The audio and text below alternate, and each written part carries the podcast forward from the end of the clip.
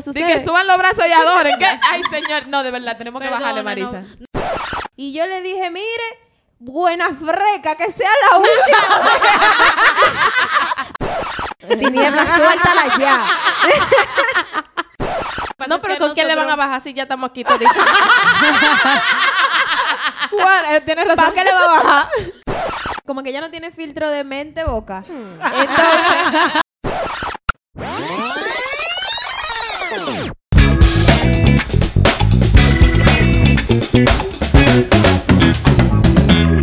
Estamos de fiesta con Jesús. Al cielo queremos ir. Estamos reunidos en la mesa. Porque. ¿Y qué es lo Pero que pasa? eh, yo te voy a hacer una pregunta seria. Pero ¿y qué ¿Qué fue? rayo? Ay, Dios mío, yo estoy mala. Pero es una canción. ¿Qué rayo lo que tú estás cantando? Lo que pasa es que nosotros siempre comenzamos con una canción alusiva al tema y nos hallamos el día de hoy, pero no lo podemos ir así. Yo tengo una, pero ustedes como siempre me van a hacer bullying. ¿Cuál es? Hermanos, En lo bueno y en No, no, no, no, lo no, no, no, malo.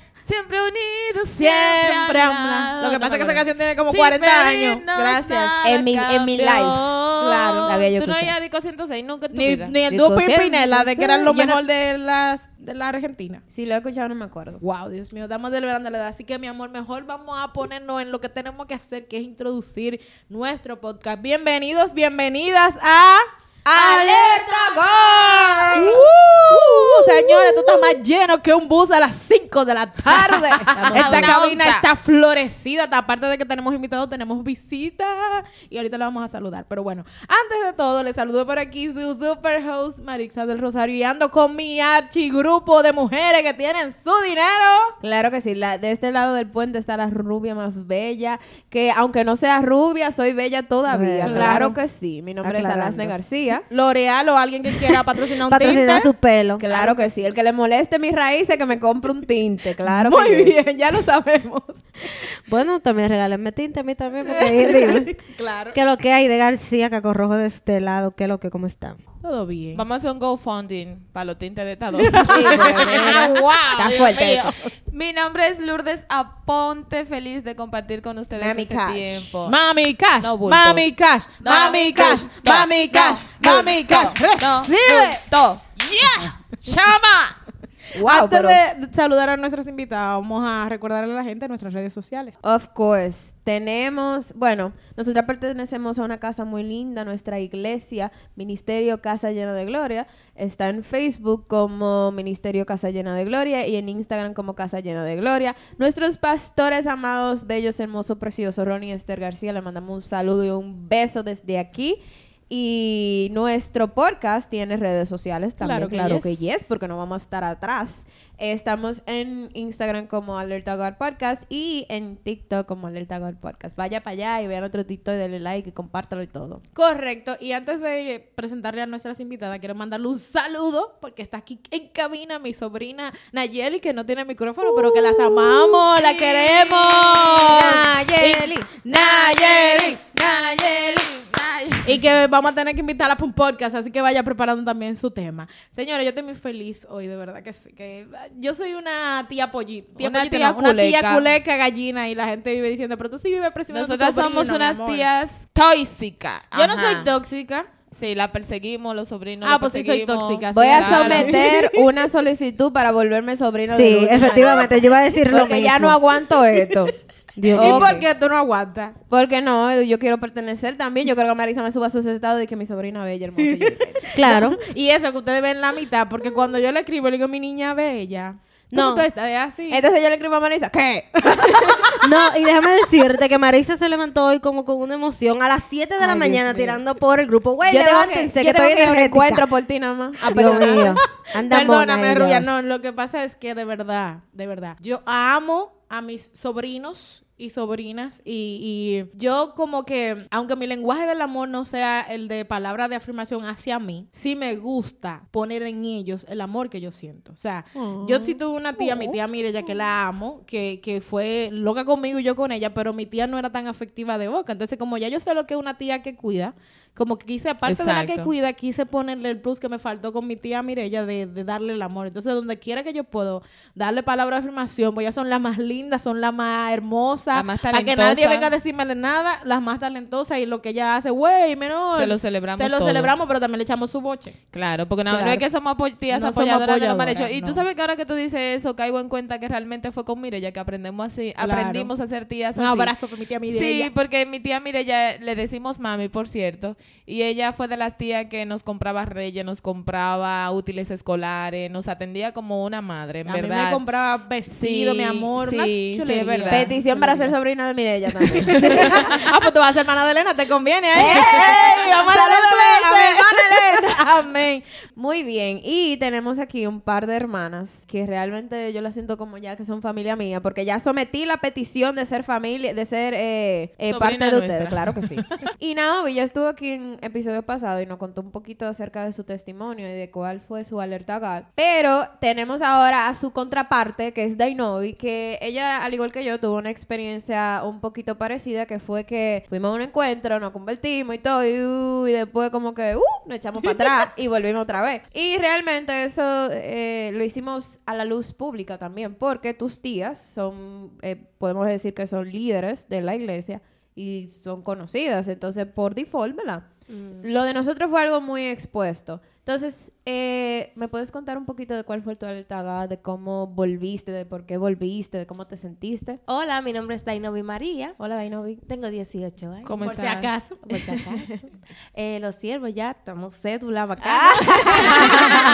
Muy bien, ya me mi no, Soltera, bueno, tengo soltera. dos tías casi sacando los machetes. Bueno, sucede que mis tías, donde quiera que ellas iban, siempre nos llevaban a nosotras dos, siempre. Al tres. Siempre llevaban donde quiera. Si íbamos para la, para la iglesia, llegaban a las 7 de la mañana, siempre, a buscarnos, ca- obligada.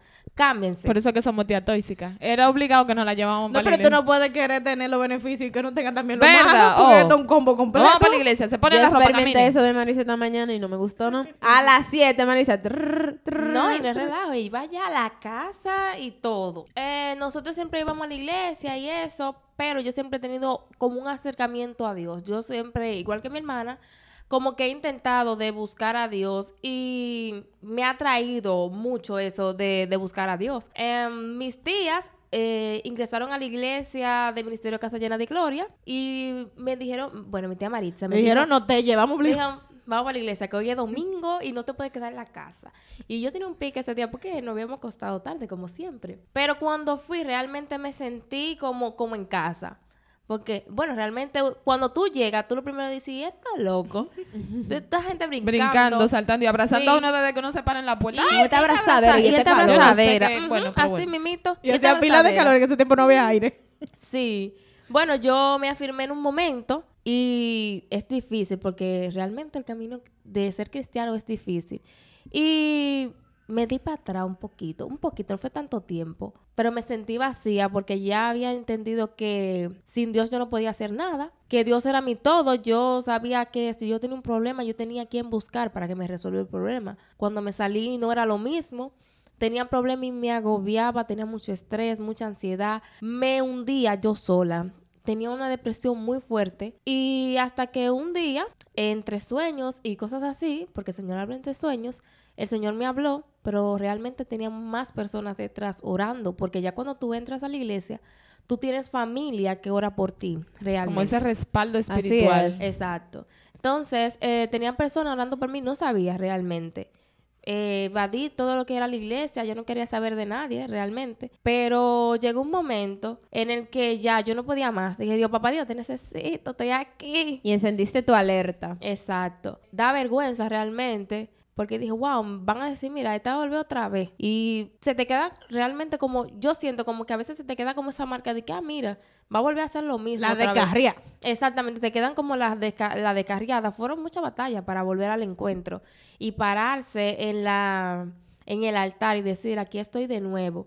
Pero fue tan gratificante cuando llegué y vi que me recibieron como con ese amor, otra vez como que, wow, te estaba esperando aquí. Y no cambió nada realmente, A- eh, al contrario, más amor todavía. Gloria a Dios. Así es, y yo puedo realmente, eh, yo me siento identificada mucho contigo, porque cuando eh, yo me fui y volví, ese era mi mayor miedo de sentirme como que ya yo no vol- iba a pertenecer o que no me iban a aceptar. Pero de hecho, eh, nosotros somos la representación de Dios aquí, como hermanos. Y, como hermanos debemos de, recibir a nuestros hermanos que se descarrían y vuelven de la misma manera que Dios nos recibe a nosotros. Y realmente para decirte que volver a empezar es de valientes. Y yo misma lo experimenté en mi vida. Se toma extrema valentía para reconocer que uno falló y volver a empezar. Y hacerlo públicamente también. Y que aquí quisiera como que eh, eh, pusiéramos sobre la mesa de que la batalla está en la mente de la persona. Porque eh, creo, ustedes me dirán si sí o si no, que nuestra iglesia no es de, de etiquetas. De que tú te fuiste, volviste, tú estás aquí Para nada, eso está en la mente. Eso está en la mente del enemigo diciéndote que mira la vergüenza y todo eso. Porque en la iglesia nosotros lo que estamos es contentos y felices. Y las personas eh, que estamos del otro lado. Yo le digo, le decía el otro día a mi sobrina, ese, ese estrés de que, ay, que mis tías son conocidas, no cojan esa presión. Porque todo lo que estamos en la iglesia, estamos por Cristo. Y que no queremos tampoco estar en el salón de la no fama. queremos tener eh, No. y, y yo particularmente no cojo presión de ese nivel o sea obviamente nosotras eh, somos intensas en todo lo que hacemos realmente y yo me acuerdo eh, y Dainomi me gustaría que tú dieras un poquito el testimonio de la primera vez que tú comenzaste en la iglesia que también tú estabas esa cata que durante un par de días que no querías y yo te dije ta te voy a soltar en banda no vaya a la Ah, iglesia y que tú sí. misma volviste dale un poquito ese Ok, testimonio entonces eh, sucede que mi tía ya me llevaba y me llevaba. Y yo le di, esa vez le di tantas excusas, pero tantas excusas que mi tía de las personas que ella me mu- mucho amor y de repente fuerte. Ella dice que tiene dos velocidades. Ajá. O muy, muy, muy o te suelta en banda. Exacto, entonces eh, esa vez sucede que ella no me llamó, no me llamó, no me dijo, ve, vamos para la iglesia, no me pasó a buscar porque me pasaban a buscar. Y tú dices, amor. oh, le di banda ¿Y qué, qué ¿Y fue? qué pasó? Le di su verdadera banda porque Dios es así con nosotros. No me estoy comparando con Dios. Yo tengo de verdad y he orado al Señor por eso. Yo te quiero o te suelto en banda que ni me acuerdo de ti. Entonces, como ya ella me ponía mucha excusa, yo le di su banda. Yo dije, bueno, Señor, tú eres dueño de las almas cuando tú quieras tratar con ella y no la voy a pasar a buscar porque ni le escribí mi amor ni nada. Le di su banda. nada. Pues mi amor, tres fines de semana sin ir a la iglesia. Tres fines de semana. Ahí, llega el hielo de Alaska enfriado. Ay, uno, pero wow. de una. que sí que es la primera. Mira, y yo el primer fin de semana dije yo, pero como que no me he levantado temprano, porque me levanté temprano ese día, y una gente que no se levanta temprano. Tercer fin de semana dije yo, pero señor, ¿qué es lo que me está pasando? Como que me estoy, mm, como que me falta algo. El sazón, ¿tú sabes? El tercer fin de semana y yo veo que tía nada de nada, y yo, ay, pero Dios mío, ¿y qué fue? Pues el, el ya el cuarto, que yo voy a tener ya como un mes sin ir a la iglesia, le digo yo, tía, entonces como que páseme a buscar para yo ir para la iglesia, porque también me, eh, la iglesia me hizo crear otra vez, bueno, crear una relación con mi tía. Y, o sea, literalmente nos separamos. Pues le digo yo, tía, vamos a ir a la iglesia. Cuando yo fui a la iglesia, eh, me daba un poquito como deseo de llorar porque... Llora, llora. Eso no es la que hay eh, servilleta. Aquí vamos yo. No, no te pegues, que tú no eres invitada. Aquí vamos a llorar. Aquí nada más puede llorar invitada. la Yo voy- ahí, no, no. yo voy a aprovechar a llorar. por- Dale, no. Pues eh, me da hasta deseo de llorar realmente porque, miren, la iglesia de nosotros no son pastores rígidos, somos familia literalmente. Y la palabra que tú siempre hay alguien que lo que tú estás pensando, lo que tú necesitas, alguien te lo va a dar. Y cuando yo llegué, me sentaba adelante, pero a mi tía no le gustaba que nosotros nos sentábamos atrás, ¿no? Cero coro para atrás. Para los bliches no. Ay, pero nosotros somos tóxicas así. Y eso, párense y levanten la mano. Pues sucede. que suban los brazos y adoren. ¿Qué? Ay, señor. No, de verdad. Tenemos que bajarle, Marisa. No, no, lo que pasa No, es pero que ¿con quién le van a bajar si ya estamos aquí eh, tienes razón. ¿Para qué le va a bajar? Pues... Me falta Sebastián. Ese bien también. Pues sucede y acontece que cuando eh, llegué, el pastor Rodney, yo estaba sentada normal, adorando ellos en la iglesia normal. Y me tocó la parte de atrás como el hombro. El hombro, sí, me tocó la- el hombro. Y yo nada más sentí una palabra que dijo, volviste a casa, hija. Y eso yo me caí como una guanábana en el piso, un aguacate maduro, maduro. Eso llora, llora, llora, y llora, y llora. Y lloré tanto y dije yo, wow, Dios mío, y me, este es tu asiento, tú no, tú no sobra aquí. Y yo nunca había sentido literalmente palabra de Dios. Y dije yo, esto viene de mi cabeza, eh, porque uno, uno siempre dice eso, ¿será yo que estoy diciendo esas cosas porque la necesito? Pero realmente no es uno, es el mismo Espíritu Santo que le dice a uno, esta es tu casa realmente. Wow, y la verdad que por eso que la gente dice, no, porque tu pastor, señores, los pa- yo no sé el de usted, pero ya yo le he dicho en otro podcast también que eh, la el pastor, ¿verdad? Como representación de Dios de nuestro Padre espiritual, ha servido de mucho y a mí también me pasó que vi en sus ojos sinceridad y, y Naomi también lo mencionaba en su otro en su intervención en, el otro podcast que la sinceridad de los ojos de nuestros pastores te deja ver que son gente de Dios. Y algo que yo amo de mi casa y eh, usted lo ha podido notar en, en varios eh, testimonios es que casa llena de gloria tú no eres un miembro más yo no sé qué va a pasar cuando crezcamos, ¿verdad? Y esto se vaya, ¿verdad? Al infinito y más allá. Pero por ahora, usted no es un miembro más ni un número más. Si usted falta a alguien, lo va a notar y le va a escribir. Y ciertamente, Cristo somos la gente. O sea, Cristo no es la silla, la iglesia no es la pared. Es ese momento en donde te, te dicen, mira, me hiciste falta, en donde tú puedes volver. Yo quiero decirle, ciertamente sonamos tóxicas como tía, pero también lo que pasa es que cuando uno ama a Dios y uno sabe lo que Dios ha hecho por uno, uno tiene ese mismo furor para buscar a otra gente. Y mis sobrinas saben que yo siempre he sido intensa en todo, que hasta que cuando era niña, mi amor, yo vivía, ah, ponte un arete, ¿por qué no tiene arete? Ven, ponte esto, ponte esa carterita, ponte este brilla labio, vamos para allí. Como tía somos intensas, pero quise hacer como esta narración para que la gente no se quede en el aire, de que sepa que no es que, que la obligamos a ir a la iglesia en el sentido de, de encaminarla. Todo el mundo necesita que en un momento alguien le diga vamos y hacer presión, porque muchas veces por nuestra cuenta nosotros no vamos allá. Bueno, la Biblia dice que si no quieren entrar, que lo forcen. Bueno, pero no tanto así, señores, nos desviamos un poco del tema, pero queríamos conocer el testimonio de, de. Dainovi. Y sabemos que alguien se sentirá identificado con Sí, este. así es. Esto es un tema de hermanas y a mí me gustaría primero que ustedes me digan qué es lo que más aman de su hermana, pero no se vayan en una dando testimonio, eh, eh, con una palabrita, simplemente. A mí me gusta, y voy a comenzar yo, de mi hermana, que es una persona determinada y todas las cosas que ella se ha proyectado a hacer, lo ha cumplido. Eh, a mí me encanta de mi hermana lo fácil que ella puede conectar con la gente. Que ella le puede sacar una sonrisa a quien sea con su actitud, con lo que hace. Me encanta la manera en que ella puede así como ser tan ella Sigue, sigue. que deja Mira la cámara, mira la cámara para que vea tu rostro. que deja como esa esa huella en la gente. Me encanta. Correctamente. y que confirmo. No, me gusta de mi hermana porque nosotras, tú te das cuenta que yo tengo el lado que a ella le falta y ella tiene el lado que me falta a Se mí. complementa. Exacto, entonces a mí me gusta eso de mi hermana, que mi hermana lee mucho. Entonces es, tan, es, es tanta la cosa que ella estudia medicina y yo estudio veterinaria. Los dos son del área de la salud, pero obviamente son totalmente diferentes como la, la característica. Pero lo que más me gusta de mi hermana es que ella es buena como con el léxico, como con las palabras, como que ella es muy inteligente realmente. Wow. A mí me gusta de mi hermana que ella lo sabe todo. Ay. Ella es como el oráculo. De Real. por Dios, sí. Dios mío. Miren, Marisa, yo no, no ando en temas de farándula, yo no conozco muchas cosas. Mi mundo es la, la Biblia y los números.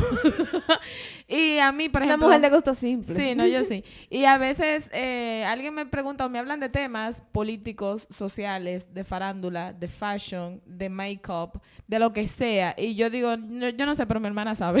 y de verdad, no hay cosa que yo le pregunte a Marisa de cualquier tema que ella no me diga, no, eso salió en la BBC. Y lo que pasó con eso fue que de, de la realeza, de, de todo, ella sabe de todo. Entonces yo siempre lo presumo eso. Yo no, mi hermana tiene que saber. Déjame preguntarle porque ella sabe de todo.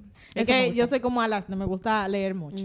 Eh, lo que me gusta de mi hermana es que mi hermana es muy bondadosa y me ha enseñado a siempre ver lo positivo de la otra persona. Bueno, realmente a mí me gusta mucho la personalidad de mi hermana, que ella es muy, yo soy así, no es de que, que yo voy a, soy así, no voy a cambiar, no, es que si ella dice, por ejemplo, no, a mí me gusta el rosado, ella no la va a influir realmente lo que el ambiente hace, ella es Naomi y Naomi ya. Tiene su personalidad bien Exacto. definida. Eso sonó como muy cool y va a decir, ay, sí, pero esa hermana sí, señores, nosotros somos de aquí, de este planeta. ¿A quién no le gusta de su hermana? A mí no me gusta de mi hermana, que ella es como muy su número y su Biblia. Entonces, a veces, cuando ella se mudó sola, ¿verdad? Ella no me escribía, yo, yo estaba, mi amor, casi en el médico lejita, buscándola. Entonces, ella como que no vive pendiente a esa cosa de las redes y a mí me, me estresa que no sé mucho de ella y si le pasó algo, pero eh, básicamente eso, que ella vive como en su mundo, en su... Ella, Lourdes, Lourdes.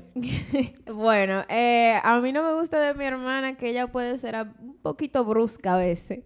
Y como que, como que ella no tiene filtro de mente boca. Entonces, como que ella te dice algo, pero ella no está tratando de hablarte mal ni de herirte, pero sale así. Y si tú eres una persona sensible, igual que yo, tú te vas llena de odio. Vamos. Vengo, vengo a defenderme. Lo que pasa es que a veces mi boca habla más rápido que mi cabeza. Entonces yo soy tan acelerada que eso me pasa realmente. Que ella es acelerada, ¿sabes? Bueno, Vamos a orar, vamos a orar. Algo que no me gusta de mi hermana, pero primero admito que las dos podemos llegar a ser un poquito reguerosas, pero a Lasmi, Ay, ay, ay, Dios mío. Esposo de Lasne, no escuche esto, siervo oye, futuro. y tú sabes que me da pique que ella camina y se lleva todo lo que tiene delante, todo se lo lleva, todo, y, le, sigue, y sigue Y que adelante que si ella no se lo lleva. Uno Oye. me escucha y le dije, pero Señores, porque a mí me sorprende que Aide es súper como de casa.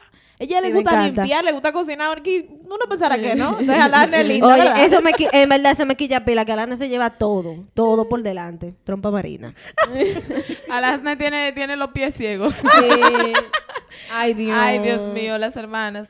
A mí me molesta de mi hermana, pero he aprendido a, a como a verlo diferente. Como ella tiene una mente creativa, ella no presta mucha atención a veces a los detalles. Entonces, entonces para mí como que no tiene sentido. Como tú no estás teniendo los detalles de, por ejemplo, ponerle el petillo a la puerta, cierra la puerta cuando tú la te vas a acostar o, o qué sé yo, cosas como random, que son básicas y ella como que se le olvida, ¿tú ves? Sí, pero quiero hacer un aclarando. A los atracadores, Marisa cierra la puerta Ella le pone casa, su ¿eh?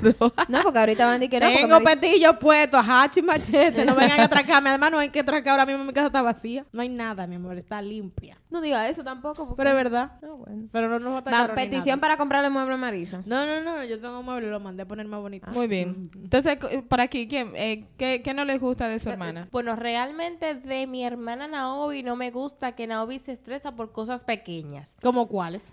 Eh, bueno, estamos que vamos a salir. Ay, no, rápido, que ya tía no está llamando, que se ha sido cuánto. Y yo, pero espérate, niña, porque el Uber ni ha llegado.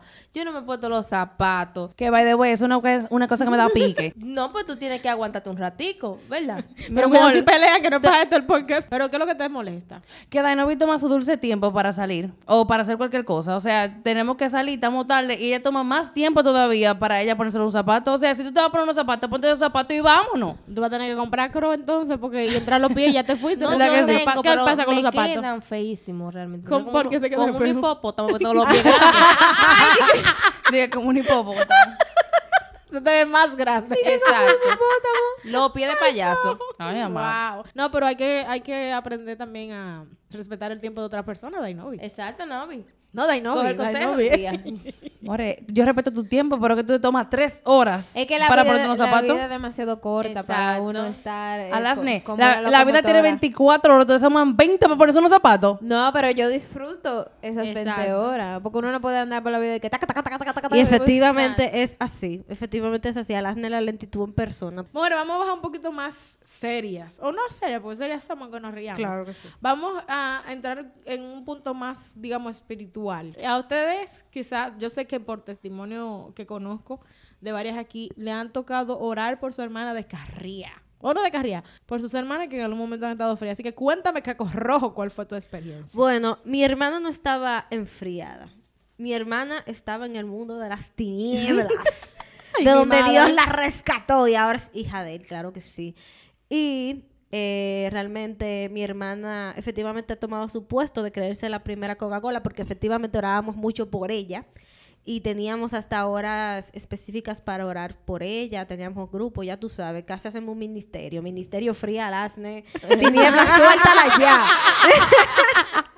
Literal, miren, ustedes se ríen, pero no relajando. Estaba No, fuerte de la verdad, yo cosa. sé que sí. Y, que y, y aunque yo no estaba de que totalmente eh, como conectada bien con Dios, yo sí sentía mi ira contra Lasne, espiritualmente y físicamente. O sea, me daba mucho pico porque ella le hacía coger pique a mis padres. Y yo como que decía, pero ella está tipa, pero en verdad mi hermana estaba necesitando ayuda, realmente, full. Hubo un sábado que realmente fue una de las noches más difíciles que, que como familia yo siento que pasamos. Y era, un sábado en la noche, era muy tarde y al otro día tenemos que ir para la iglesia y yo tenía que cantar, ya tú sabes. Y yo, mi hermana estaba pasando por un, por un proceso en ese momento y, y pasamos tiempos difíciles y esa noche fue difícil para ella, para mi familia, para mí, yo presenciar todo eso. Y yo en ese momento yo dije, no, yo tengo que rescatar a mi hermana. Hoy yo no puedo pasar de hoy sin que mi hermana ya salga definitivamente de, de ese hoyo. Y realmente fue así porque paulatinamente después mi hermana continuó yendo a la iglesia los domingos. Y yo recuerdo que ese día yo me senté con mi hermana, me acuerdo como ahora, en la cama de ella y mi hermana se desahogó totalmente conmigo y abrió su corazón, desnudó su alma y me dijo todo lo que ella sentía. Yo me quedé como que... Y yo te puedo decir que todo lo que yo le dije a ella esa noche no salió de mí. O sea, fue el Espíritu Santo que yo lo sé porque yo lo sentí. Porque mientras yo estaba hablando, o sea, mi boca estaba suelta. Era como que mi boca estaba hablando sola y yo me quedaba como que... ¿En serio estoy diciendo todo esto? Como que, ¿what? Sí, Y- realmente eh, yo le había vomitado a mi hermana todas mis, mis emociones y todo lo que yo pensaba. Ella me dijo unas palabras claves que fueron que ella me podía apostar todo lo que ella tenía, que si yo le entregaba esas cargas a Dios, mi vida jamás iba a ser igual. Y yo me quedé como que, wow. O sea, yo que vivo con mi hermana y sé por los procesos que ella ha pasado y las situaciones y todo, eh, ver que ella tiene esa confianza ciega en ese Dios me hizo a mí como recapacitar y decir, bueno, tal vez eso puede funcionar conmigo, quién sabe. Y desde ese momento sí puedo decir que Dios empezó a trabajar en mi vida. Me acuerdo que fui al otro día el domingo y empecé a abrir más mi corazón, pero yo, yo realmente puedo decir que, que yo al acercarme a Dios, una parte esencial fue mi hermana. Y que los hermanos y esa relación de hermanos está, está ahí para que nosotros, para que de alguna forma nosotros seamos cubiertos. Es, fue como esa extra capa de protección que Dios nos ha dejado en la familia. Y, y me recuerdo yo que esa noche nosotros duramos hasta las 4 de la mañana hablando. Y para mí, en ese momento, yo no sabía manejar esos temas espirituales porque era algo muy fuerte. Literalmente, ella me estaba pasando su carga. Aparte de que ella la tenía, yo la tenía también. Pero no me importaba. Yo estaba feliz con el simple hecho de ver a mi hermana en la iglesia. O sea, a mí no me importaba las cargas que yo tenía que aguantar por ella y eso lo hace Jesús nada más. Amén. Y Wow. yo lo de, yo lo, se lo dije a ella en ese momento con tanta fe porque que uno cuando lo, uno cuando lo expe- experimenta ese amor en carne propia y que yo te puedo decir, loco, yo te juro que si tú vas a, a, a Dios y, y permites que Dios obra en tu vida, loco, tú no vas a querer más nada en la vida. No, y yo sé que realmente el- ni siquiera fueron las palabras lo que lo que marcó mi vida, fue la fe con la que ella lo dijo. Porque cualquiera te puede decir esa palabra y si no viene cargado con la fe Es y con, con, con- con esa esencia de Dios, te puede pasar por alto. Pero con esa fe que ella me lo dijo, mira, yo te he puesto todo lo que tengo, que si tú se lo entregas a Dios, tú vas a ser sana. O sea, tu, tu, tu vida no va a ser igual. Eso cambió mi vida. Y aparte de todo lo espiritual, ¿verdad? Que sabemos, sí pude sentir ese amor de hermana que también está ahí. Y que de alguna u otra forma, ese amor, Dios lo utiliza para cubrirnos. Y realmente nuestra, nuestra relación cam- cambió significativamente desde ese momento, porque yo puedo decir que cuando ella se afirmó, yo me afirmé también. O sea, Sí. como que fue algo, yo estaba obviamente en los caminos y también intentando estar firme, pero fue algo que ella me ayudó a mí y yo la ayudé a ella. La palabra trastorna.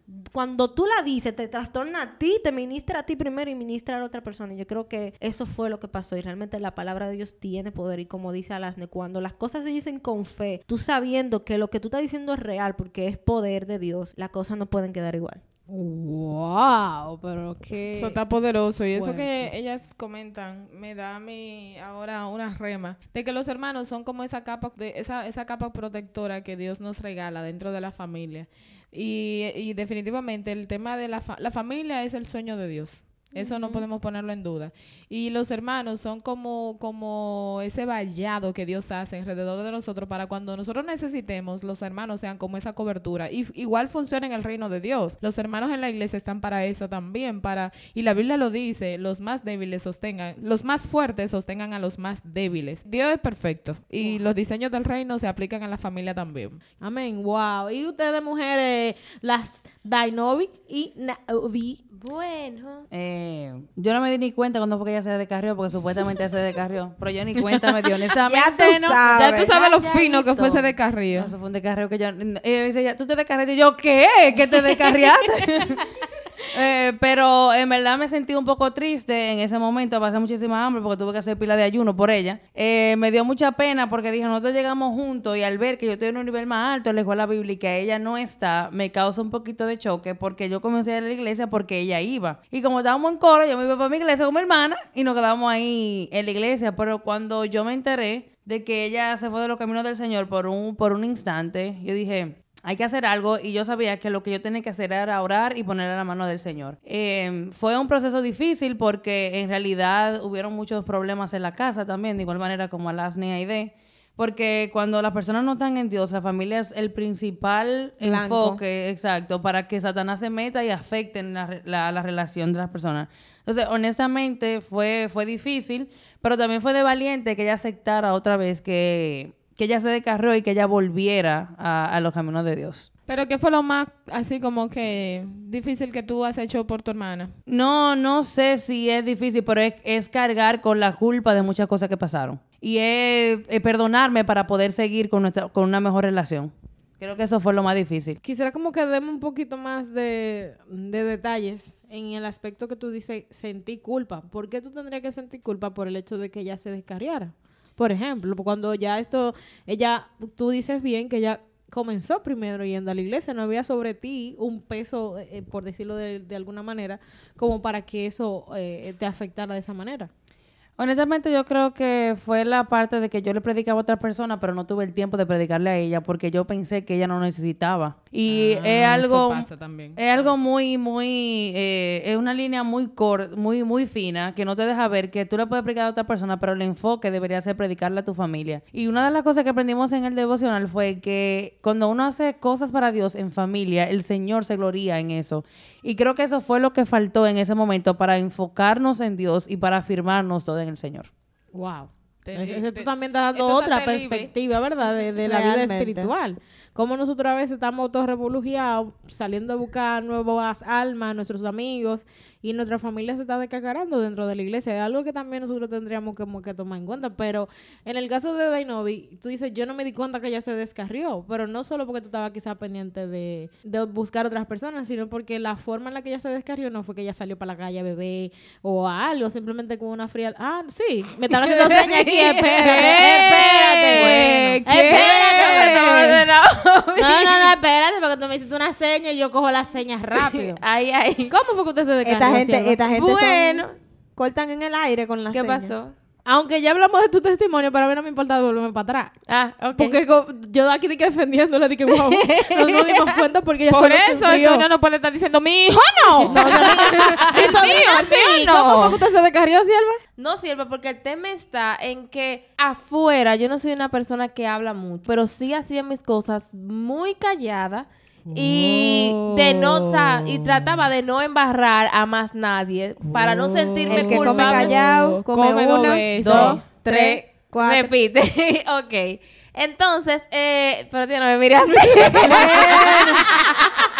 Él roba, pero él no roba mucho. mi hijo se roba, mi hijo se roba una cosa que encuentra mal puesta, una cosa pero no la roba. Él entra a tu casa y te roba la televisión. Yo acabo de, que- motor, no roba acabo de quedar así mismo. De que yo acabo de quedar No, pero porque no un- sabíamos que era esos niveles, pero bueno. Bueno, realmente desde pequeña yo tenía otra tía que, ujú, que niña me... se murió la tía. No, y está viva. Si Pero no soy tenía- ninguna de las que están presentes. No, Y exacto. me, claro. aclarando, aclarando. Atención chimosa. Aclarando, eh, atención chimosa. Pero realmente ya me habían llevado a lugares tipo discoteca abierta. Entonces, eh, por mí se chapeaba mucha cerveza porque yo, tenía, yo tengo un cuerpo un poquito esplendoroso. Exactamente. Entonces, pero yo no, no me dejaban tomar alcohol, pero sí tomaba mucho jugo de naranja. Pero ¿y cómo? Pero que tú- no, lo que ella está tratando de explicar es que tenía alguna persona, no sé, familia, Exacto. otra tía que no somos nosotras. Mi familia mía. ah, sí, son familias no, tuyas. familia mía. Ah, ya no. Que se la llevaban para la no discoteca Sí. y por la presencia de Dainovi, entonces las cervezas llegaban sola a la mesa. Exacto. Ya. Porque yo ya cuando entré a la adolescencia, ¿Cómo ya... es que hace Pablo Escobar? Dame el nombre, por favor. Marisa tiene una macotica Aquí está apuntando. No, no le vamos a dar nombre, que la queremos viva para el Señor. no, pero es para orar por ella, no es Ah, para nada. ok, ok, ok. Ni que a justicia, señor. Pues sucede y acontece que ya desde ahí yo sé que era lo que lo que era discoteca y todas esas cosas. Mis tías no lo sabían porque me jalan por los moños y me sacan de esos lugares. De la parte de mi, de mi familia paterna son un poquito alegres. Entonces... eh, gusta el romo. Le gusta el camp, pero a los menores siempre nos cuidaban mucho. Ya cuando yo llegué allá, que ¿Adulta? fue adulta en enero de este mismo año, ya yo era mayor de edad, ya yo podía entrar a discotecas y esas cosas. Entonces, eh, llegué y ese mismo día se armó un caño, un ram bim bang y una cosa. Y llegamos a, a una, a una discoteca, pero realmente es como, como cuando tú ya no te sientes que eres parte de nada de esas cosas. Y realmente yo me sentía mal y yo otra vez me da ganas de llorar porque eh, yo decía, conchale, pero yo estoy perdiendo mi identidad porque ya yo tengo una. Y tú estás, realmente tú estás haciendo eso. Y es tan tal que las personas que están fuera, que saben que tú eras cristiana, te dicen, fulana, pero tú no eres así. wow, sí. Me, oye, muchas personas me predicaron que no eran cristianas, me decían, tú no eres así, tú no eres capaz de hacer esas cosas que estás haciendo. Tú estás hablando de eso. eh, yo tengo un testimonio que me llegó ahora. Cuando yo trabajaba en el sitio que trabajaba, cero promo, que yo realmente, como he dicho varias veces, estaba en un momento profundo de depresión horrible. Eh, yo me acuerdo que esa noche yo estaba planeando ya qué yo con mi vida, o sea, y yo me senté en el parqueo a llorar, en el parqueo de, de- yo trabajaba de noche. Y se me sentó alguien al lado que nada que ver con ser cristiano. Se- Señores, nada que ver, era un tigre, un tigre. Y me Una dijo- piedra. Sí, y, y- y se, él me vio como triste y me dijo, ¿qué te pasa? Y yo le, como que yo sentí eh, como abrirme. Y él me dijo, mira, eh, yo realmente te miro y yo sé que tú no perteneces a este lugar. También me dijo como que hay algo en ti que yo sé que me dice que tú no eres de aquí, que tú estás y que tú estás aquí, pero tú como él me lo dijo así porque él no sabe de, de nada espiritual, pero me dijo como que tu energía, me dijo, Sí. está tratando de salir de este lugar.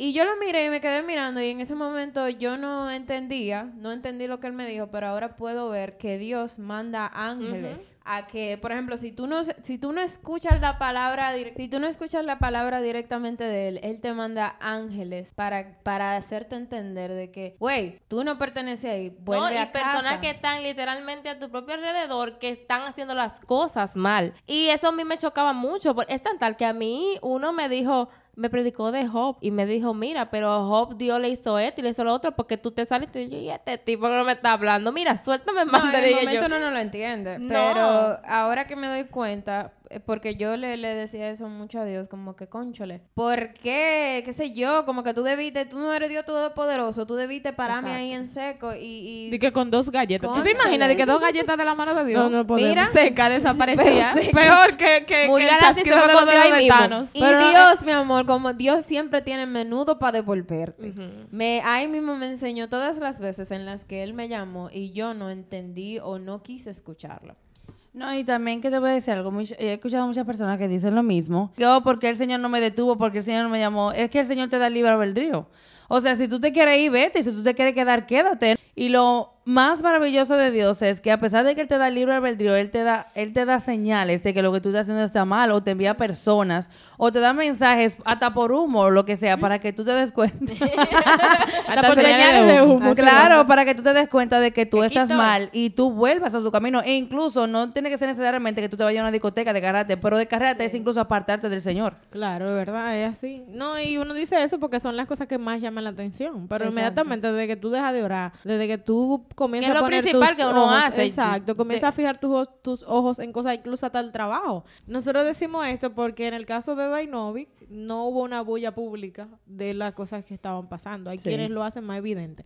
Dainovic, ¿y de alguna manera tú has tenido que orar o te has sentido responsable espiritual o físicamente, a pesar de que tú eres más pequeña, por lo menos en edad, que Naomi, ¿te has sentido en algún momento que tienes como que cuidarla, que lo que? Bueno, realmente, Naomi y yo parecemos mellizas espejo, se dice así.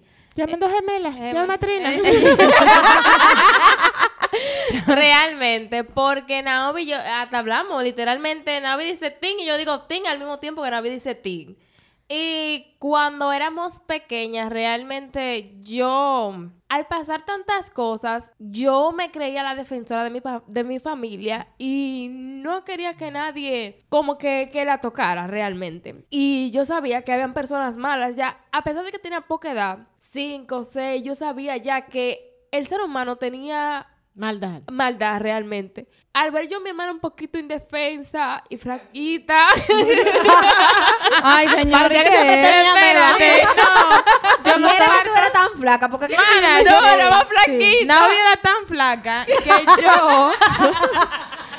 Yo cuando. Sí, no. Óyeme, cuando yo veía a Naomi, porque a Naomi yo la quería con, con. O sea, yo le tengo un cariño muy especial a todas, pero a ella, como era fue la primera. La primera. Y al ser tan flaquita, yo la veía ella como algo que se podía romper. y todo con Naomi era como que. Ay, yo, yo la veía como que, ay, que se rompe. Ay, Dios mío, pero qué bullying. Pero realmente yo también la veía así porque a mí me habían hecho daño muy temprano. Entonces, cuando sucedía cualquier cosa, yo siempre la jalaba por un lado.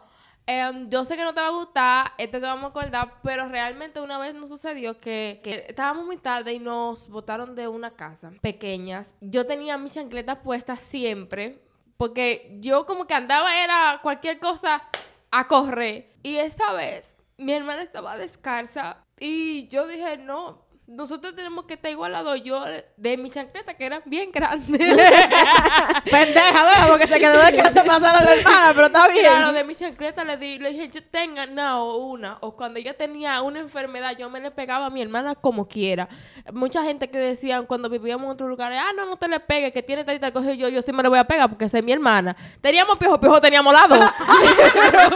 Aquí tener piojo todo el mundo. Claro, todo, todo el mundo tiene piojo, que teníamos lo que sea. Yo siempre tenía como ese, de que a mi hermana no, una vez eh, ya venía de, de la escuela y veo que, mi- que hay una bulla, una cosa, y Naomi siempre tiene mucho pelo y la veo que ella tiene este pajonazo suelto y está rojo y peleando. Pues Naomi pelea mucho, pero no como de boca. Y yo soy puño. Entonces ella es boca y yo puño. y, y- y de repente veo que Navi está peleando y salgo yo. ¿Y qué es lo que está pasando? ¿Qué se hizo? ¿Cuánto? Cuando veo que la vecina me le dio golpe a la muchacha. Cuando bajé, mi amor, a darle golpe a esa muchacha, como, oye, como la encueré delante de la familia sin querer. Le pido perdón porque yo sé que tú eres cristiana ahora, pero fue sin querer porque le diste algo que realmente me duele. Wow. Y eso yo lo hago con mi hermana y con mi hermano que es más pequeño que yo, le debo seis años. Yo iba a la escuela a pelear con los carajitos que eran de su edad. Yo le llevaba seis años y a la trompa me fajaba con los Abusadora. carajitos. Abusadora. Yo me imagino a los hermanos de esos muchachitos de la escuela queriendo No. darte de golpe a ti. Ahora Yo tú- iba. Que tú mencionas eso de la lealtad de los hermanos. Yo realmente, yo soy, yo siempre he sido como muy miedosa. La directora me llamó y cuando yo entro a la, a la habitación yo veo que Aida está llorando y veo que ella le está peleando. Y a mí se me entró como una Un ira.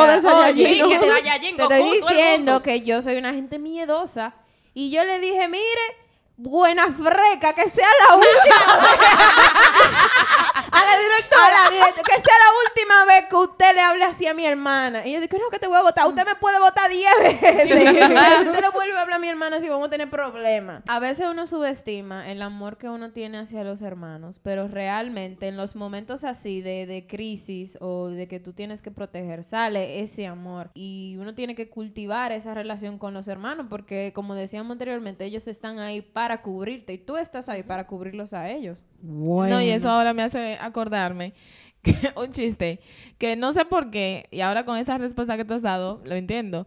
Porque es que si mi hermana se pone una blusa mía, nos matamos porque se la puso, pero si le falta un riñón, yo le doy uno. Pero la blusa no. O sea, yo le digo de todo a mi hermana, pero si viene otro a Ah, no, yo decía, bajamos. yo le decía, yo después, yo en mi mente decía, yo le puedo dar golpe, pero que venga, nos vamos a matar, oiga, como usted sabe qué. Qué lindo es tener hermano. Bueno, yo voy a introducir a mi hermano, que aunque él no esté aquí, pero yo me acuerdo que cuando éramos niños, en la escuela quedaba cerca de, de nuestra casa. Y, y tú no veías a nosotros tres, Ronnie con, eh, con Alasne de un lado y yo, y yo del otro. Nosotros éramos chiquitos. Yo me acuerdo, yo era una pipiolina. Entonces, entonces me veía yo chiquitica con mi cabello cortitico, una jompita. Entonces Alasne del otro lado. Y él, él siempre nos, nos, Nos agarraba nos de la agarraba mano. de la mano. Yo recuerdo que cuando llovía, nosotros nos metíamos como una casa abandonada y él nos decía, ven, vamos a esperar que la lluvia pare. Y como que tengo ese recuerdo de mis hermanos, aunque yo no soy muy de que tienen que protegerme, pero como que tú, cuando tú sabes que tú tienes hermanos mayores, como, a- como que están ahí, que tú sabes que te van a... A proteger. A Exacto, son defensores tuyos, se siente... Se Yeah. siente heavy. Mi hermana, para mí, es la mejor hermana. Entonces, no porque ella esté aquí, sino porque la gente que me conoce de afuera sabe que yo me desgracio con quien sea, porque hermana, eh, yo no Hermana, tengo que ver. No, Ay, no, no, no, pastor, tiene no, que no, decir ahí. no, no, bueno, si ustedes quieren lo dicen, pero pastor, voy Pero- a llorar. hasta que la parió a ella, ¿verdad? Que debe de dolerle más que a mí. Me viene de ser la niña, mira, no me diga que yo no soy equidad, no tengo equidad, equidad. No, o sea, no me diga porque yo no importa. Sí, yo que vamos lo- a acabar, no, vamos- no, no, no. no, no, no, es que no me diga porque yo le voy a dar la razón aunque ella no lo tenga. Entonces, eh, yo creo que lo dije en un testimonio que cuando yo vine a la iglesia fue porque yo vi el cambio. Dios me devolvió a una hermana. O sea, cuando yo fui adolescente y adulta, yo no tenía una buena relación con ella. Porque al ella tener que asumir esta postura de ser como quien dice el papá de mi casa, ¿verdad? Me- era una postura, una postura fuerte. Entonces yo pensaba que cualquier cosa que yo le dijera, ella me va a matar. O nunca me, no era un tema de violencia, pero uno en la mente piensa como que... Hey, no va- le puede decir a fulana, porque no le pueden decir a mi mamá porque ella me va a rechazar o me va a decir que yo estoy mal, que estábamos mal, pero bueno. Entonces, eh, el Señor como que restaura, pero también yo sé que ella, yo rodilla por mí y ya eso le toca a ella, obviamente, Deci- decirlo. My turn. Eh, a mí me ha tocado, como dijo Maritza, ser como... Voy a tratar de no llorar. ya lloro. Too late Pero, como bien ella dice, nosotras no teníamos como una relación así tan cercana de, de contarnos secretos y contarnos cosas, por la misma situación de haber nacido en un hogar disfuncional. Y usualmente cuando esas cosas pasan, si pa- falta papá o mamá, al hermano, al hermano mayor usualmente le toca. Y es como que tú asumes ese rol sin que nadie te voy a cubrir porque yo puedo hacerlo. Entonces me divorcié de ser hermana. Yo, yo no sabía... aparte, yo era la mayor. Yo no tengo un hermano mayor que me dé el ejemplo de cómo ser un hermano. Pero entonces cuando llegué a Cristo, el Señor me, me hizo ver esa, como esa brecha que había. Entonces yo le dije, no, Dios, yo quiero ser diferente eh, para poder mostrarte a ti. Y como nosotras comenzamos juntas y ella se devolvió, yo dije, anda el ahora cómo es que lo vamos a hacer. ¿Y cómo es que lo vamos a hacer, papá Dios? Tú, o asumir como hermano mayor la postura de un adulto siendo un niño, eh, te- como que te madura más rápido. Entonces, yo pude continuar en el Evangelio y cuando ya era el tiempo de que ella viniera a Cristo, yo pasé mucha hambre. Y yo hice ayuno, señores, que eso Otra madre. Yo, la cosa que yo hacía por Marisa, la gloria sea para Dios, porque la gloria es de Dios, por ejemplo. Yo llegaba a mi casa y yo me ponía a orar. Y nuestras habitaciones estaban ahí una al lado de la otra. Entonces, la posición de su cama quedaba de frente a mi closet. Eh, entonces yo oraba y cuando comenzaba a orar, que comenzaba a orar por ella, yo me metía adentro de mi closet. Narnia. en, dirección, en dirección para la cama de ella. Si yo eh, llegaba a la casa y encontraba que no había nadie, yo aprovechaba, ponía una adoración, ponía una alabanza, me ponía a orar y iba a su cama, oraba en su cama, oraba en su almohada, oraba en su habitación, ungía su puerta, iba al cuarto de mi mamá y yo hacía todo ese desorden ahí. Eh, dormí en el piso. Yo me fajé a la trompada, señores, literalmente con espíritu inmundo que estaban tratando de jalarla por los pies. Pero cuando ella se iba a casar, cuando ella se iba a casar, el Señor inquietó mucho mi corazón con esa relación, pero mucho. Y, y el choque espiritual era tan grande que yo nunca he tenido ninguna situación con, con nadie con lo que ella ha tenido relación, en verdad. Barta, Ella lo bueno. sabe. Ay, Nosotros, no, yo no, yo nunca le he reflejado a ella celo de hermano por relaciones. A veces es normal, como que tu hermano o tu hermana tenga una relación y de alguna manera tú te sientes como que, oye, está ahí ahora, y te, te da como un celo. A mí nunca me pasó eso. Pero con esta persona había un choque espiritual demasiado grande que yo misma no entendía. Yo, ¿será que ahora que yo soy cristiana voy a comenzar a tener celo por mi hermana por una relación? Pero era que eso no estaba en el orden y en el plan de Dios. Y yo comencé a orar por eso y cada cosa que pasaba en la relación de ellos, Dios primero me inquietaba y luego yo veía qué ocurría. Entonces yo comencé a decir, ah, no, pues entonces es de Dios que yo ore para desbaratar esta vaina. Dios mío. Y comenzamos, No, mira. Espérate, espérate, lo dice que tú estás seria, pero cuidado si tu oración fue, Señor, quítale el novio. Claro. Y no, y no fue quítale ese novio, porque de allá estamos secos. estamos secos. Revierte la oración por si acaso no, le hiciste específica. Bueno. Yo desbaraté toda, toda ligadura que haya venido desde el mismo centro del infierno, así era que yo oraba, desligando toda ligadura que viniera de las tinieblas, en el nombre de Jesús. Entonces, cuando ella viene, cian, y me da la noticia de que, que se va a casar y que quiere que yo sea la madrina, Chan. fingí bien, porque ella no se dio cuenta. No, yo me Yo- sorprendí que ella me dijera que sí, pero no porque sabía algo espiritual, sino porque ella no se llevaba bien con esta persona. Teníamos choque. Entonces, atiendan con lo- cómo manejamos ese tema. Entonces, ella me decía, vamos a, re- a, a- a- a lo de la reserva del lugar. Y yo, claro, vámonos, vamos para el Conde a ver el sitio, Al cotizamos. conde no, la zona colonial. que la Ah, perdón, no a la zona colonial, sí. A ver el lugar, que no sé qué. Y yo, uff, esto, aquello, lo otro, y tomando nota. Pasamos un, un sábado, yo creo que fue eso, de rututeo, un domingo. Y en la noche, cuando llegamos a la casa, yo con ella, ay, qué lindo, sí, esto es, que sí o cuánta. Bueno, buena noche, que duerma bien. ¡Pras! Puerta cerrada. Señora, en el nombre de Una transformación. Modo hipócrita. Yo rebato. Miren, señores, es- es todo ese No, proceso. pero de por Dios. Full, full. Ella no lo sabe, ya se está enterando en este momento. allante estaba. Cuando llegaron de que los souvenirs Wow, de las Dios invitaciones, de que, ay, sí, pero ponle tal cosa, que sé yo cuánto. Yo, no, Y está tú chulo. por detrás y que rompo todo. No, cuando yo entraba a mi habitación en secreto, entonces yo, todo lo que yo iba haciendo, yo lo iba desbaratando atrás. Ay, Dios. Entonces, no, porque ya el Señor en verdad, y eso, eso, ella lo puede dar de testimonio si esa relación era o no de parte de Dios, No por era, todas no las era, cosas no que pasaron, era demasiado evidente. Pero así fue que Dios lo hizo. Dios me pudo dar la capacidad de yo poder apoyarla como hermana, pero a la vez espiritualmente ser esa cobertura para que, para sacarla de, de ese lugar donde el enemigo, porque era una trampa mortal lo que el enemigo estaba haciendo con ella. Y Dios me dio la oportunidad como de que de revelarme todo eso para que yo literalmente peleara, o sea, eso fue peleado a la trompa con las tinieblas, como tú dijiste, Aide recuperar a mi hermana. Yo tenía que recuperarla porque ella no se podía quedar ahí. Y, y de la forma como la, la que yo oraba, era así. Era así. rabia. Era Dios con mío. rabia. Y eso me acuerda que, Dios mío, mira, Dios tiene todo bajo control. agarrando al Oye, mismísimo por el cocote. nosotros no teníamos planeado este tema así, de esta forma. Y hace como cuatro días yo me estaba acordando de un evento que pasó con Marisa cuando ella era niña, ella quizá no se acuerda, que yo tuve que decirle, Señor, yo perdono a ese niño en el nombre de Jesús. ¿Qué pasó? ella no se acuerda. Ella, nosotros teníamos, vivíamos en un sitio, un barrio de este país muy peligroso. Ay, lo siento, Luz, que me da risa. Te dije imaginándote al, al carajito, dije Sí. yo lo perdono. Sí. No, yo tuve que, yo tuve, porque es- me acordé de eso y miren que este tema no estaba planeado así. Y de eso, eso fue reciente en esta semana.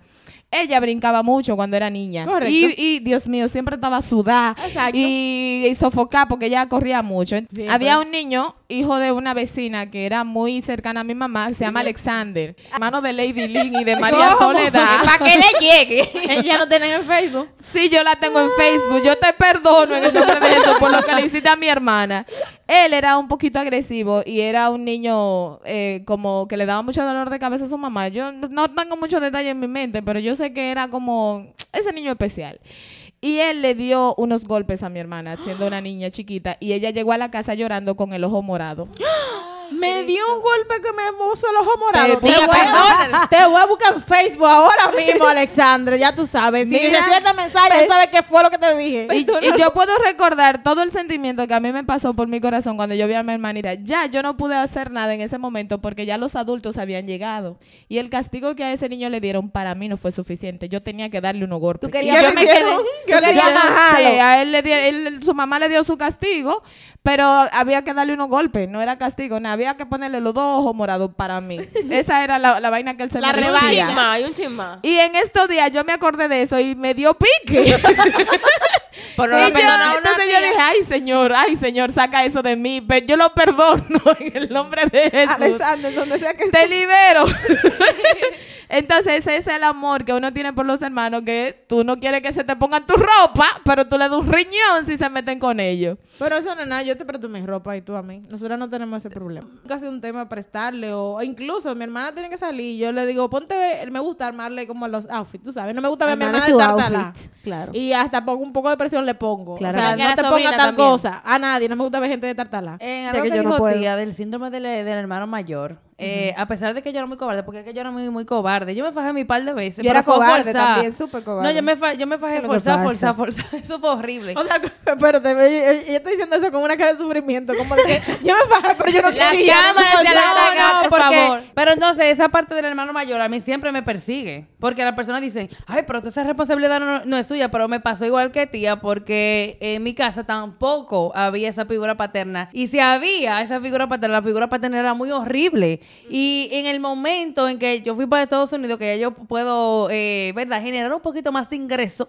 A, a mí no es que mi mamá me dice o no es que mi hermana me dice que me toca la responsabilidad, pero ella por default, yo, lo- yo tomo la responsabilidad porque yo sé que si yo voy a estudiar, ella también debe de estudiar, por un ejemplo. O que si yo tengo unos zapatos, ella tiene que tener unos zapatos.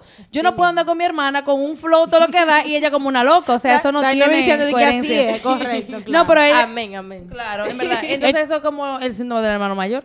Entonces ese amor de hermano, yo no sé, me- pero si a ustedes le está pasando esto, pero en la medida que vamos hablando y expresando cada, eh, todas esas cualidades, yo veo el amor de Jesús como el hermano mayor. Amén. Ah. Wow, sí. Así es el, el amor de Jesús. Dice la palabra que Él es el primogénito de entre muchos hermanos. Amén. Y Jesús como nuestro hermano mayor ha, ha sido como, como esa cobertura, como ese respaldo, como esa, esa e- ese, pap- ese hermano mayor que dice yo estoy aquí por ti, yo estoy Wow. aquí para ti y yo te voy a rescatar y te voy a sacar de donde sea que tú te metido porque tú me importas. Vamos a ver algunos hermanos rápidos de la Biblia. Eh, Lourdes, arrecia ahí.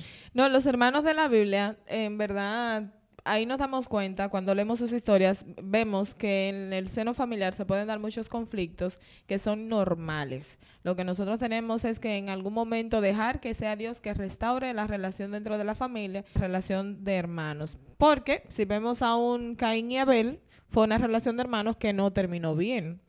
Eh, y realmente viene por un celo de Caín, de, en el corazón de Caín, por la relación de Abel con el padre, y eso puede darse en el seno familiar. Y yo analizando un día esa, esa lectura bíblica, me di cuenta que el celo que tenía Caín en su corazón, de alguna manera, no era ni siquiera porque la ofrenda de Abel era mejor.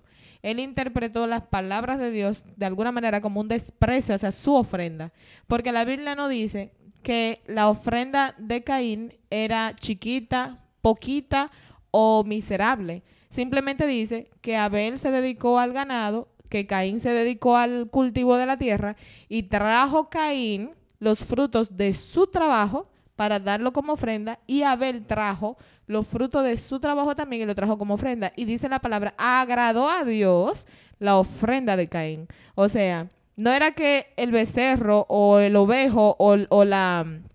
¿Cómo se llama? La oveja de Abel era la mejor, porque la, la Biblia no da detalle de eso, sino que la intención del corazón de, de Abel era diferente y eso agradó a Dios. Entonces, esa distinción hace que el hermano se llene de celo y se enciende en rabia y no le permite que Dios restaure esa relación.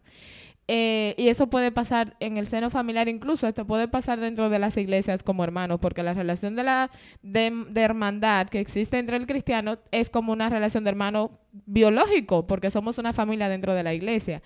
Nosotros siempre tenemos que estar dispuestos a que Dios restaure lo que sea que no, esté caminando bien dentro del seno familiar. Sí, y ahora que tú comentas eso, podemos ver también en muchas historias de la Biblia que el enemigo se levanta con celo entre los hermanos. Así, así vemos también en la historia de José y sus hermanos. Y que eso es para destrucción de, de, de nuestra identidad y de quienes somos en Jesús y que estamos llamados como hermanos, como tú mismo dijiste, que, que el seno de la familia también aplica en la iglesia, ¿verdad? Porque nuestros pastores son nuestros padres espirituales y nuestros hermanos son nuestros hermanos. Así es. Entonces, eh, como hermano, nuestro trabajo es cubrir a mi hermano, o sea, eh, protegerlo de, de cualquier persona que, que, que quiera hacerle un daño.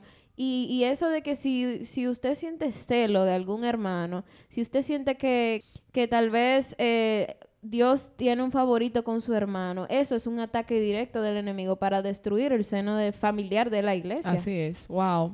Estoy de acuerdo con Alasne también, porque uno se puede dar cuenta también que el punto principal de Satanás es destruir la, la familia. Y cuando tú tienes una imagen errónea de un hermano, cuando tú llegas a una iglesia y pertenezcas a una casa con que hay hermanos, tú sin darte cuenta estás poniendo una barrera ante tu hermano porque tú tienes ya esa mala relación con tu familia En tu familia antes. biológica. ¿Y qué hay de la relación de Jacob y su hermano Esaú? Yo lo que Ah, creo que ahí lo que afecta muchas veces son... Los padres son muy responsables, como ustedes dicen. O sea, hay muchos padres que les gusta mucho, mira fulano, tú no eres como fulano, Sí, porque eso no se fulano esto, Comparar. fulano lo otro. Entonces la comparación entre los hermanos es lo que a veces eh, crea como esa brecha eh, y no permite que la relación se pueda desarrollar. Y, ahí tenemos que tener mucha cuenta, como dirían los viejos, para que eh, no permitamos que el enemigo entre con envidia y con divisiones. Sí, pero la relación de, por ejemplo, de Saúl y su hermano, como tú dijiste, ahí la mamá fue muy responsable de, de ese pleito, porque ciertamente el Señor le prometió a Rebeca que el menor iba a gobernar, a reinar sobre el mayor. Dios tenía un método para cumplir esa promesa, pero ella se desesperó e incitó al hermano para que engañara a su padre y entonces Jacob y Esaú le costó años de, de que Jacob estuviera separado de su familia, también acarreó para él maldición, porque así como él era un engañador, fue engañado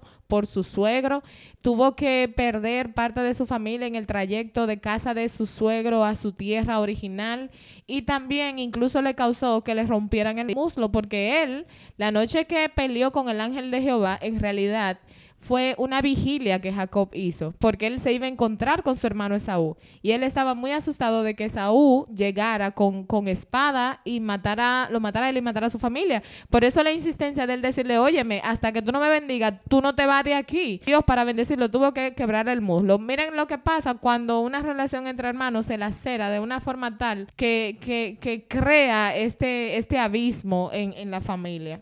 Sí, y que realmente si vemos esa historia podemos decir, ah, no, pero Dios tiene favorito porque él eligió a Jacob por encima de Esaú, inclusive aun cuando la primogenitura le pertenecía a Esaú.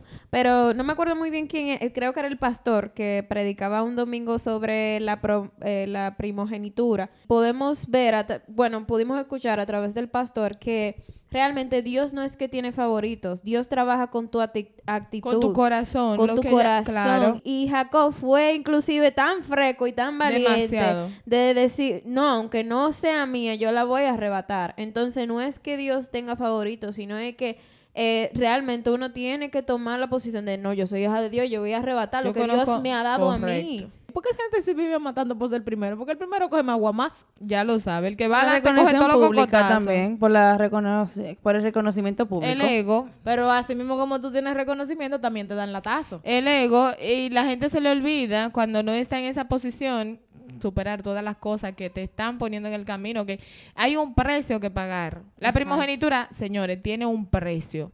Y, y hay personas en la Biblia que no fueron primogénitos y pagaron un precio muy caro. José pagó un precio muy caro y José tiene el el- el- la postura de un primogénito por todo lo que Dios hizo con él, que de hecho es el primogénito de, de la amada, de, de Raquel. O sea que sí es primogénito como quiera. Pero lo que quiero recalcar con esto es cómo, cómo estos patrones se ven, lo vemos en la Biblia, lo vemos en la familia biológica y también lo vemos replicados en la iglesia. Y eso que decía Naomi es muy importante porque cuando nosotros en- dentro del seno familiar desarrollamos relaciones tóxicas y que no resolvemos con nuestros hermanos, replicamos esos mismos modelos en nuestras relaciones con los hermanos de la iglesia y también con, con otras personas. Y nos distorsiona mucho también. Se nos dificulta ver a Jesús como el hermano mayor. También. Wow, pero catapultada ustedes. Realmente. Y es lo mismo que hablábamos en el especial de los padres, que decíamos que así mismo, que la relación que teníamos con nuestros padres, esa era la relación que por default íbamos a tener con Dios. Es lo mismo con los hermanos. Dios nos ha llamado a tener buenas rela- relaciones con nuestra familia. No porque sí, sino porque las relaciones familiares son, la- eh, son las determinantes en cómo vamos a tener una relación con Dios. pensar que por qué Dios a mi hermano le da más ministerio o le da cualquier tipo de cosa, porque como nos, como ustedes que tienen un gato, su, para, para su gato ustedes son un Dios. Ustedes hacen todo por él, pero él no entiende por qué ustedes hacen la cosa. Él no sabe por qué usted tiene que bañarlo, por qué tiene que vacunarlo. Eh, uno, al no ser Dios, uno no debería estar cuestionando por qué Dios le da cosas a otra gente, porque Dios ve el panorama completo, uno solamente ve 3D. Claro, y no Wow. todo el mundo tiene que estar, señores, mire, está en el frente. El que está en la primera línea de la batalla siempre Coge se lo, lamen- se cocotazos, lo lamen temprano también. Se, se muere temprano porque Por eso, por eso fue que todo. David agarró y mandó el amigo para adelante. Claro, exactamente. No, lo que tú dices es así. O sea, él, él lo puso en, en la fila delante porque sabía que iba a aparecer. Entonces, él a veces, eh, como decía Naomi, él no, no está pendiente de lo que Dios le está dando al otro, sino está pendiente de lo que Dios le va a dar a usted. Porque estoy muy segura que el Señor también iba a Esaú, lo bendijo de alguna manera, pero la amargura quizá no lo no de- Correcto. O, no lo los, dejaba o que verlo. los hermanos de José también tenían su bendición preparada, pero ellos por estar Exacto, pendientes a lo de. José no pudieron ver las No, bendiciones y, de y- ellos. y cuando nosotros no, también, porque todos los panoramas hay que verlo. José, en su inmadurez. Ya, yo me tanto- soñé. Oye, José nada más hacía cerrar los ojos y decía, ay, no, yo me soñé que sí, yo que mira. Dejen de estar de lengua yo, yo, yo, he tenido que aprender mucho eso.